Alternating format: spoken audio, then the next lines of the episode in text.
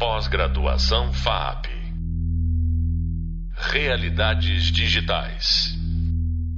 Olá, eu sou o professor Tiago Costa e esse é o podcast da disciplina Planejamento Estratégico em Projetos de Entretenimento. Nos próximos minutos, nós vamos mergulhar nos impressionantes números da indústria do entretenimento, além de conversar com Felipe Hudson, da Pug Studios, sobre as possibilidades do mercado. E eu quero começar essa nossa conversa falando de alguns números gigantes do mercado brasileiro. Então, algumas coisas aqui para a gente entender. Né? Primeiro, falando de leitura. Pensa comigo, você faz ideia de que em 2025 os brasileiros vão gastar, gastar não, investir 755 milhões de dólares em leitura isso só falando de livros, hein? É muita coisa.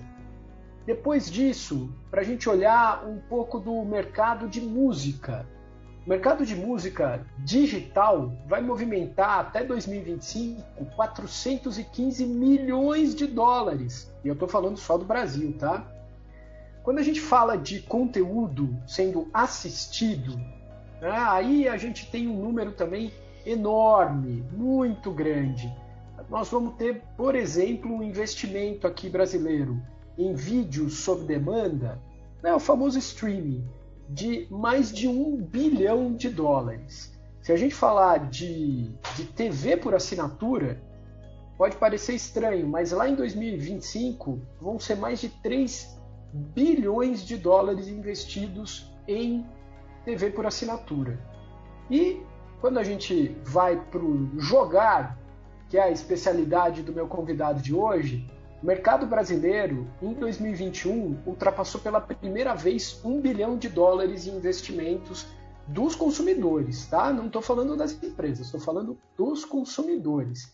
E a gente só vai ver esse número crescer aí em, um crescimento de 12% ao ano até 2025.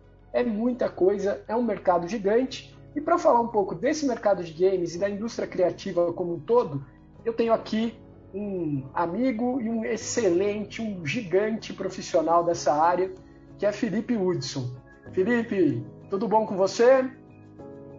Fala, Tiagão, tudo bem? Para mim é um prazer muito grande estar aqui com você e vamos nessa. Legal. Felipe, queria que você contasse um pouquinho da sua experiência na indústria criativa, é, que você contasse um pouco do que você já fez e o que você faz atualmente. Então, é, na verdade, eu acho que assim, eu acredito que a maioria né, das pessoas que estão nessa área, elas, elas começam justamente por aquela coisa ligada à paixão, inclusive muitas vezes que vem lá na infância. Esse foi o meu caso também, né? Mas aí eu me formei em sistemas de informação, que na época era, digamos assim, o mais próximo que tinha, né? A gente não tinha cursos nem treinamento muito específicos relacionado né, ao que eu faço hoje. É, em seguida, eu né, passei a, a, procurar treinamento na área e tudo mais. Né, comecei a me envolver, inclusive, com esses centros de treinamento, né, estar perto também dos fabricantes dos softwares que, que, que né, a indústria usa né, nesse, nesse tipo de, é, de segmento. E até né, chegar ao ponto mesmo de dar aula também em faculdade e tudo mais. E eu sempre trabalhei também como artista freelancer, né? Então eu sempre tive, né, fazia questão de manter esse contato forte com a indústria, mas é, até ela realmente se consolidar, né, e ficar mais consistente e tudo mais, demorou um pouquinho. Então fiquei muito envolvido com essa parte de treinamento como artista freelancer mesmo. E agora, né, eu tô aí de fato numa empresa que trabalha efetivamente com games, né, e são muitos, inclusive, né? Porque a gente é uma empresa de outsourcing. Então a gente se envolve em todo tipo de produção que está ligado a games. E basicamente é isso aí. Muito legal. E dentro dessa, dessa sua experiência, como é que você enxerga a indústria criativa no Brasil hoje? Você falou um pouco disso, né? De como é, o mercado, quando você iniciou, ele ainda uhum. estava se desenvolvendo, mas hoje parece que a gente tem uma, uma indústria mais é, consolidada no Brasil. Como é que você enxerga essa indústria criativa no Brasil hoje? É, então, eu hoje a gente tem né, todas as possibilidades para trabalhar com isso, investir nisso, né, porque até algum tempo atrás a gente basicamente funcionava através de televisão, né, a nossa indústria televisão e música né, eram as duas indústrias aí mais fortes né, que a gente tinha, né? O cinema deu uma crescida aí no Brasil, mas assim, em termos de consumo, a gente sempre consumiu muito, né? E games, a gente também sempre foi um grande consumidor, né? A questão é que games realmente ficava uma coisa um tanto quanto mais afastada mesmo, um pouco mais distante, né? Era uma coisa muito de sonho mesmo. É, e eu, eu arrisco até a dizer que é muito recentemente mesmo que a gente tem uma indústria mais consistente mesmo no âmbito do game, né, mais especificamente. Mas uh, e, e, e, o avanço da internet, né, tecnologias, plataformas mesmo de que, que dão acesso, não só uh, facilitam o acesso de quem quer consumir, mas facilitou muito o acesso mesmo de quem quer trabalhar com isso, quer abrir uma empresa, né, quer partir para cima mesmo da indústria. Então eu vejo hoje realmente é, a indústria assim, com muito mais possibilidades do que há pouco tempo atrás. Pensando nisso, falando aí especificamente, né, você falou do mercado gamer, é, se a gente for pensar nisso, nessa estruturação de um negócio, né, você falou, pô, hoje dá para a pessoa ir atrás, montar, ser um artista freelancer ou montar uma equipe e começar uhum. a desenvolver. O que, que você diria que é a, coisa mais importante para alguém que está querendo entrar nessa área e, e desenvolver para o olhar de negócios, não só o olhar artístico, mas assim, profissionalmente, o que, que você diria que é importante para essa galera?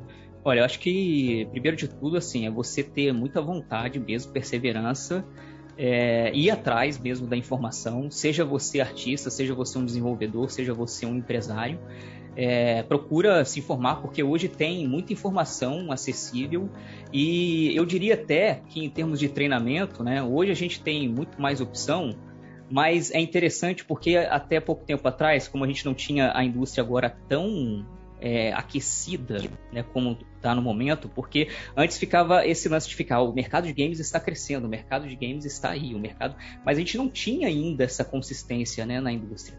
E aí você vê que tem alguns males, né, que às vezes acontecem, infelizmente, mas que eles acabam repercutindo de alguma forma positiva, né? E esse foi o caso da pandemia mesmo, que fez com que a indústria de game ela descentralizou né? Porque as pessoas começaram a trabalhar em casa, então as empresas começaram a se mexer e a se preparar para isso. Então o mercado se abriu muito, né? A gente tem empresas hoje que estão, é, sei lá, dois anos atrás, um, tinha, sei lá, 20 funcionários, agora estão passando de 150 funcionários.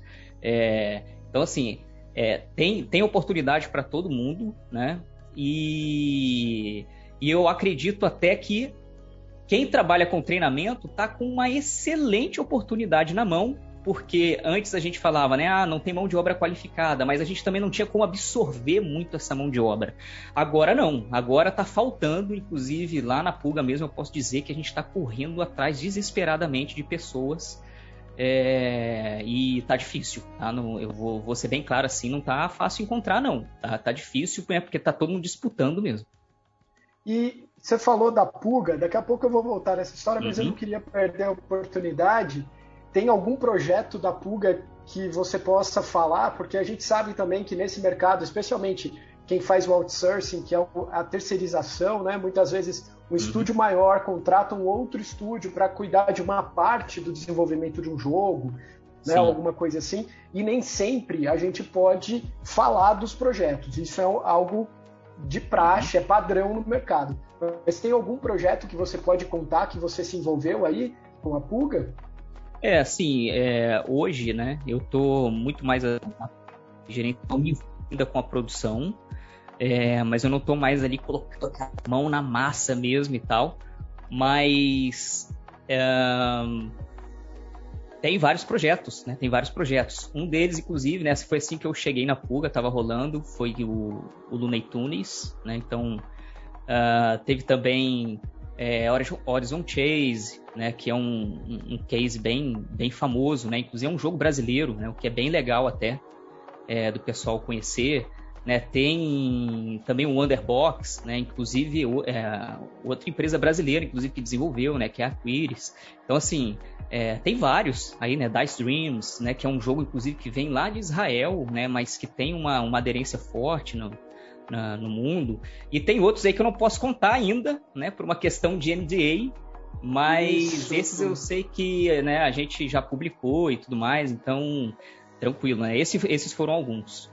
Legal. É, vou aproveitar esse gancho, né, falar que a gente fala muito sobre contratos nessa disciplina e esse ponto que, que o Felipe destacou, o NDA, né, o Non-Disclosure Agreement, né, é um, é um, é um acordo de, de confidencialidade, que é algo padrão nesse mercado e que é muito importante de ser respeitado esse é o tipo de cláusula que consta nos contratos da indústria criativa, e aí isso vale para game, como vale também para o cinema, vale para outras áreas que precisa ser sempre considerado e muito respeitado. Muito bem. E aí, Felipe, você falou da pandemia, eu vou só colocar um número aqui importante. 46% dos gamers brasileiros. E aí eu estou considerando gamer aqui qualquer um que jogue. Não é só aquela pessoa que, que é um gamer, um pro player, ou alguém que joga um, um jogo é, é, de computador, né, que, que joga com frequência. Eu estou falando até daquela pessoa de mais idade que joga um jogo casual no celular.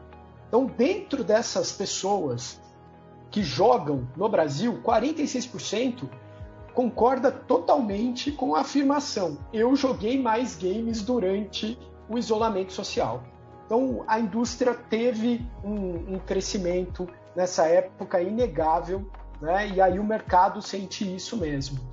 Felipe, o que você diria que são as principais oportunidades para os profissionais é, criativos na indústria de games?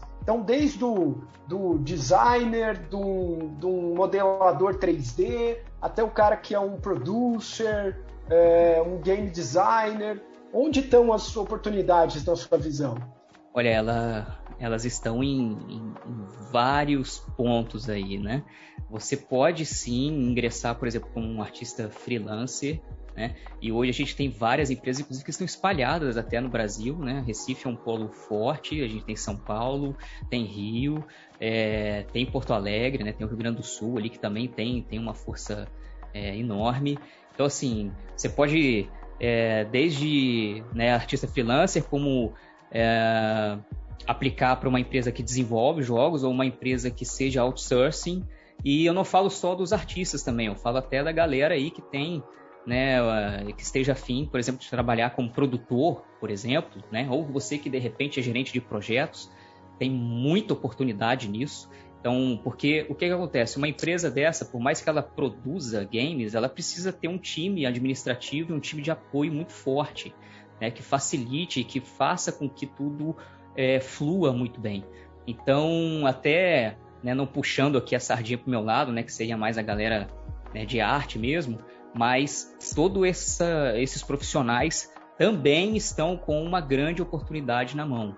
Né? Então, desde a galera aí que tem é, uma boa capacidade, um bom match de trabalhar com pessoas, né, que é o caso de, de, de gerente, de equipe, galera, inclusive até de, de RH, né, vamos, vamos, expandir aí a coisa, mas é, tem muitas oportunidades mesmo, Tiago. E aí, você falou de um ponto aí, né, que hoje é, é muito mais o seu dia a dia, Queria Sim. saber de você o que você considera os maiores desafios para gerenciar projetos lá no seu dia a dia, que você tem que cuidar de equipe, tem que cuidar de prazo, tem que cuidar do, do cliente, seja esse cliente quem for. Onde estão as, as maiores dificuldades para quem quer trabalhar gerenciando projetos? Olha, eu acho que assim é você ser realmente multitarefa, assim, é, porque é tudo muito corrido, principalmente numa empresa de outsourcing, né? Porque são vários projetos ocorrendo ao mesmo tempo. É, é diferente de uma empresa, por exemplo, que desenvolve o próprio game, né? Desenvolve o próprio produto.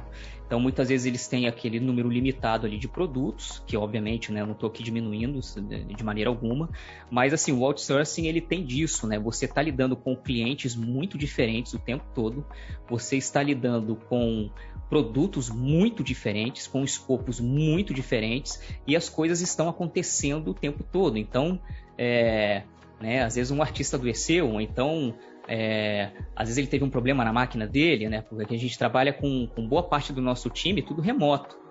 Uh, né? Então, assim, fora as questões mesmo até que às vezes o time de apoio coloca, né? A gente tem que fazer realocação de pessoas, só que aí, pô, se você mexe em um projeto, você está impactando o outro, né? O que, o que, que mexe no custo dos projetos em relação a isso, né? E você também tem que ter aquele coração para lidar com pessoas, né? Porque as pessoas, né, tá, tá aí já, né, são humanas e você precisa tratar com respeito, né? Se ela tiver com alguma dificuldade, né, você tem que estar tá ali apoiando, enfim.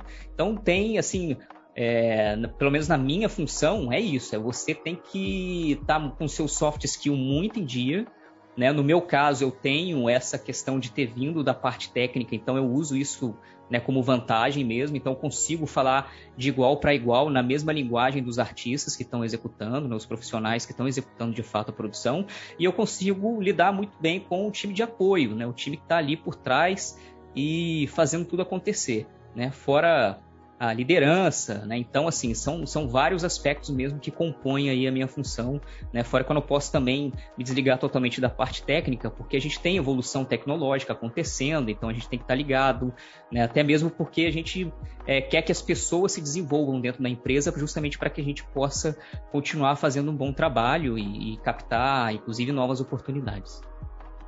Excelente. É, acho que uma, uma coisa que fica muito clara na sua fala é como o, a indústria criativa exige uma multiplicidade de conhecimentos. Mesmo a pessoa que, que diga assim, ah, eu vou ser um especialista em, em 3D, eu vou ser um especialista, e dentro do 3D eu ainda vou ser especialista em rigging, por exemplo, para a gente ser bem específico. Mesmo esse profissional, ele precisa ter algumas outras habilidades somadas, né? Não adianta só ele, ele ser um cara muito bom tecnicamente, hum, não vai ser o suficiente para ele avançar na carreira, né? É, isso é muito importante que você está falando, né? Porque as pessoas, principalmente aí eu vou agora falar um pouquinho dos artistas, né? Muitos artistas eles acham que eles, sempre, eles, eles simplesmente têm que ser artistas. Uh, e se desenvolver simplesmente tecnicamente. E é, para você ser um artista da indústria, para a indústria, você tem que desenvolver o seu lado profissional. Então, você ser um artista profissional é diferente de você ser simplesmente um artista que faz projeto pessoal, está na sua casa modelando aí, enfim. É, então, é basicamente isso. É, exatamente. Então, é, é algo que é muito importante que é reforçado em todas as videoaulas desse curso que você vai ouvir em outros que é o quanto a multiplicidade de conhecimentos e especialmente a profissionalização. A gente precisa ter esse lado mais profissional. Não adianta ser só um artista. É, por melhor que você seja, por mais que você seja conhecido pela sua arte, você vai precisar lidar com contratos, com outras pessoas, com outras empresas. Nós vamos falar bastante disso ainda em outros podcasts e também nas videoaulas. Felipe, eu queria agradecer muito sua participação e pedir para você deixar uma mensagem para quem quer entrar nesse mercado, está ouvindo a gente. O que fazer, como, como ser vencedor na indústria criativa? É, primeiro de tudo, muito obrigado pela oportunidade. Você sabe que encontrar contigo sempre é um grande prazer e mais ainda, né, ter a honra de participar aqui desse podcast e poder contribuir de alguma forma. Bom, eu acho que a minha mensagem eu vou ser bem sucinto, né? O que eu posso dizer para vocês é que assim, vão para cima, tá? Acredita, mas faça por onde, né? Não não pense que é a empresa que tem que desenvolver você ou que a escola tem que desenvolver você. Você tem que ser dono do seu próprio desenvolvimento. É, você, se você tratar isso com a responsabilidade né, e, e, e da forma correta, é certeza que você né, vai conseguir o que você deseja. Muito bom. Espero que você tenha gostado da conversa, que ela te ajude a pensar nos seus projetos atuais e futuros. No Hub Visual você pode ver mais sobre o assunto e também pode ler os materiais complementares disponíveis no Hub Leitura. No próximo podcast eu converso com mais especialistas e que eles vão dar uma boa noção de como funcionam os outros mercados. Te espero lá! Pós-graduação FAP Realidades Digitais